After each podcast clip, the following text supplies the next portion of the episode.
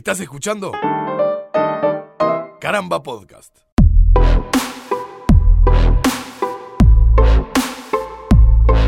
Bienvenidos y bienvenidas a un nuevo episodio de Vuelta por el Universo, el podcast sobre ciencia y astronomía para la comunidad hispanoparlante, producido por Caramba con apoyo del Observatorio Astronómico de Montevideo y el Consejo de Educación Secundaria. Mi nombre es Martín Madruga y junto a algunos especialistas los invitamos a conocer más acerca de nuestro universo. Esta semana se cumplen 411 años desde que la humanidad observó por primera vez un grupo de satélites orbitando un planeta que no era la Tierra. Es una buena oportunidad para hablar de la disputa por el reconocimiento de este descubrimiento entre un italiano, un alemán y un chino, las idas y vueltas que esta novedad provocó en cuanto a nomenclaturas y también de los otros satélites naturales de nuestro sistema solar. Hemos hablado en episodios anteriores, la teoría heliocéntrica desarrollada por Nicolás Copérnico a mediados del siglo XVI estableció que todos los objetos conocidos del sistema solar orbitaban alrededor del Sol, que se encontraba relativamente quieto. Y por primera vez se le daba a la Luna terrestre la distinción de ser el único cuerpo que giraba en torno a otro cuerpo distinto a nuestra principal estrella.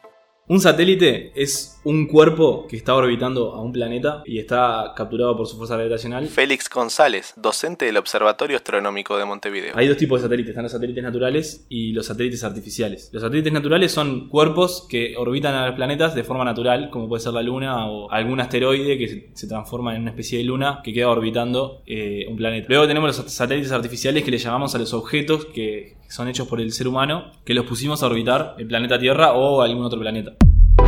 A principios del siglo XVII, Galileo Galilei, astrónomo, físico y matemático de origen italiano, anunció en una publicación científica, entre otras cosas, haber descubierto con su telescopio cuatro satélites orbitando alrededor de Júpiter. A fines prácticos lo llamó Júpiter 1, 2, 3 y 4, con números romanos. Cuatro años después, Simón Marius, astrónomo alemán nacido en Nuremberg, se atribuiría este descubrimiento en su ensayo Mundus Jovialis. Tiempo más tarde, también se sabría de los registros del señor Gan, un astrónomo chino que vivió en la época de la dinastía Zhou, siglo IV a.C., que detallaba la observación de una estrella de tono rojo pegada a Júpiter. Esto fue registrado en el año 365 a.C., a simple vista. Aún faltaban casi 2000 años para la invención del telescopio. Gan nunca lo supo, pero probablemente estaba observando al satélite más grande del planeta más grande de nuestro sistema.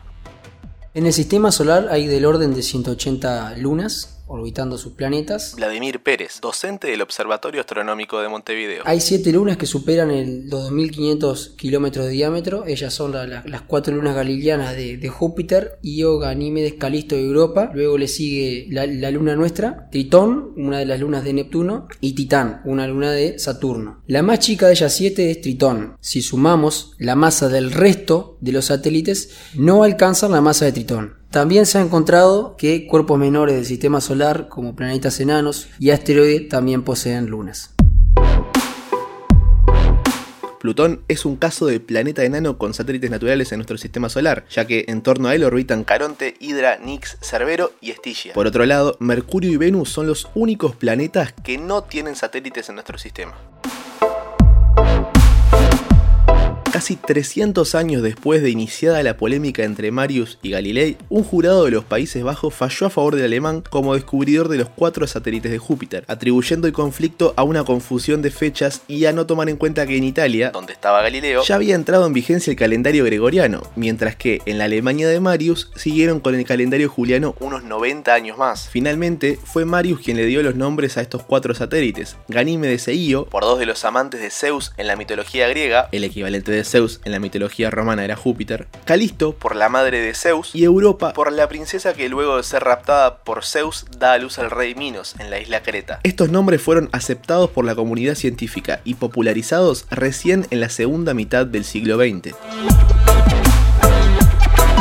Hoy en día es común ver fotografías de los cuatro satélites de Júpiter tomadas con cámaras semiprofesionales o incluso celulares. Si tenés una, podés probar setearla en manual con una apertura de diafragma en lo posible menor a 6, un tiempo de exposición de entre un décimo de segundo y un segundo, un ISO de 400 y una longitud focal de mínimo 150 milímetros. Eso, con un buen foco, debería ser suficiente para ver las cuatro lunas de Júpiter, aunque, por supuesto, estos valores pueden variar dependiendo de la cámara Si logran tomar sus propias fotografías, nos las pueden compartir a través de nuestras redes sociales, tanto en Twitter como en Instagram, arroba vuelta universo, o a nuestro mail, hola arroba vuelta universo.org. Que pueden suscribirse a nuestro boletín en vuelta por el universo.org barra comunidad para recibir semanalmente nuestro contenido. Es rápido, gratis y 100% libre de spam. Nos ayudas a seguir creciendo y te aseguras de no perderte de nada de nuestro contenido. Podés seguirnos también en Twitter e Instagram, que como ya mencionamos es en ambos casos arroba vuelta